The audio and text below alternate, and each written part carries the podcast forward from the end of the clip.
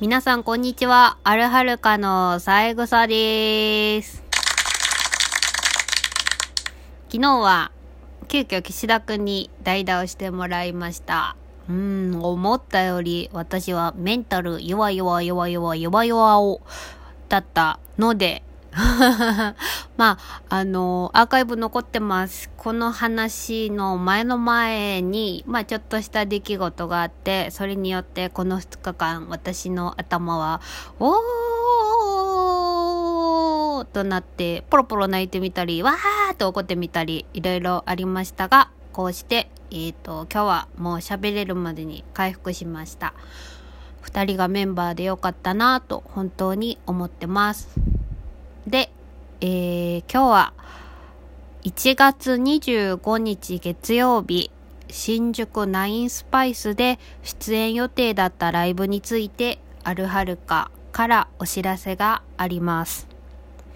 私たちその日、えっ、ー、と、去年は四谷アウトブレイクでライブをさせてもらって、で、えっ、ー、と、11月ぐらいかな、あの、新宿ナインスパイスの方から出ませんか？って、来年出ませんか？ってお誘いいただいて本当に嬉しくて、あ、ぜひお願いします。よし、2021年、またちょっと違うところでもやってみようと思っていた矢先の、まあ皆さんご存知の緊急事態宣言、そして感染者数がどんどん増えていくという状況になりました。えっ、ー、と、そこで、はるはるか何回も3人で話し合いをしました。えー、私はとっても不安が強いタイプですごく頭が硬くて真面目で不安にまあ弱いタイプでもあるのでいろいろなことを考えてしまう考えてしまってうーん緊急事態宣言のが出る前から出るだろうっていう時からこれはどうしたらいいのだろう。このまま出るべきなのか。うーん出たい気持ちもある。でもうーん出る出ることに対して何の迷いもなく100%の演奏がその場でできるか。それを3人でこうずっと行きつ戻りつして話をしてきました。で、結論から言うと、1月25日の新宿ナインスパイス、アルハルカは出演を、えー、取り消しをさせてもらいました。私たちの意向を最大に組んでくださって出演意向を受け止めてくださったナインスパイスには本当に感謝しかないです。他のバンドさんはそのままちゃんと出演されます。で、出演時間が前倒しになって、えっ、ー、と、まあね、営業時間が短縮になったからね、もちろん感染防止対策っていうのはナインスパイスは徹底的にやってます。それは、あの、出るつもりであった時から、あの、聞かされていたことだったし、ああ、こうそうなんだって、これなんだったらって私たちも思っていたから、あの、出るつもりだったんですが、ちょっと、私としては、あまりにも数が、コロナの数がこんなにも急に増えることになるとは思っていなかった。それは私の判断の甘さもあったと思います。で、ここで、うーん、出るか出ないか迷った理由っていうのが、まあ、ライブハウスっていうのは、あ今回は補助金がね、あの、ちゃんと出ることになって本当にほっとしたんですけど、あの、上限も引き上げになったから、だけど基本的に、まあ、あのライブハウスっていうのはお客さんが来てくれてそれでドリンクを飲んでくれることでの収益だったりとかあとは私たちバンドが、えーとまあ、悪く言われちゃうこともあるけど私はそれはうん当然というか出させてもらうからある程度こちらもちゃんとあのお支払いするべきものだと思っているノルマチケットノルマっていうのがあるんですけどあのまあ何人集めて欲しいというふうに当たり前ですよね。同じ場所をあの舞台を用意してもらって演奏する。共にあのその夜を作るチームなのであのお客さんが何人集まったらあの出られます。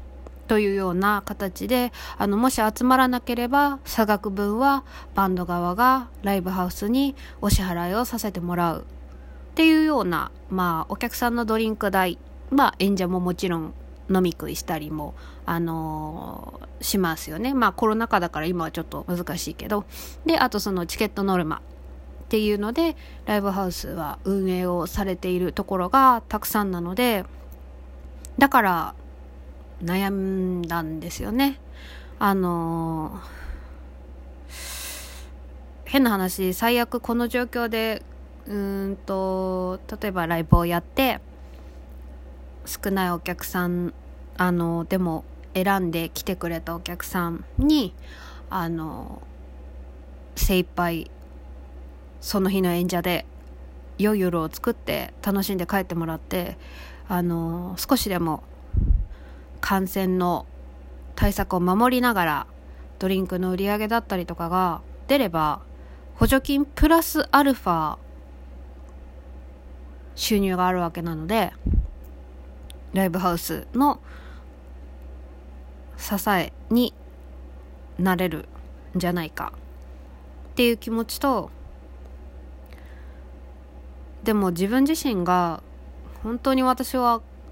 うん神経弱々弱々弱々弱子真面目で頭が固くて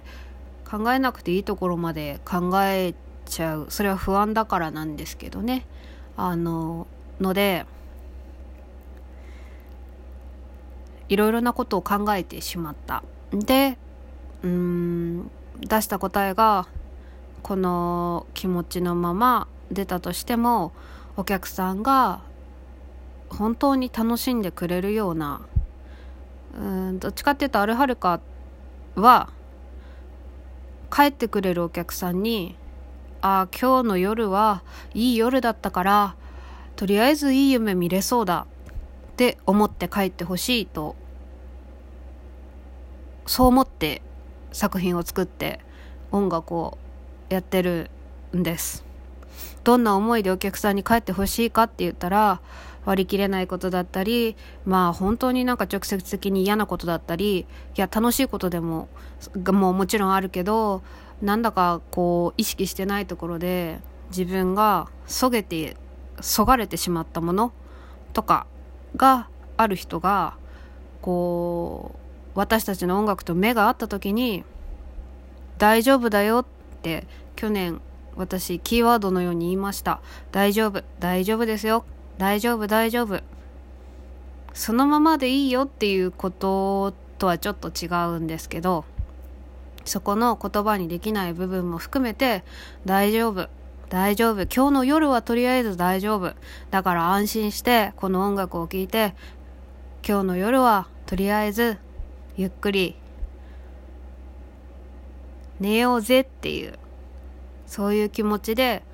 やっているからだからこそ今回はその気持ちを100%で持って舞台に立つことができないなと思って出演をやめさせてもらいました。本当に何度でも言うけどナインスパイスの皆さん本当にあの私たちの意向を受け止めてくださってありがとうございますでねここからは私のお願いです。私もそうしますがあの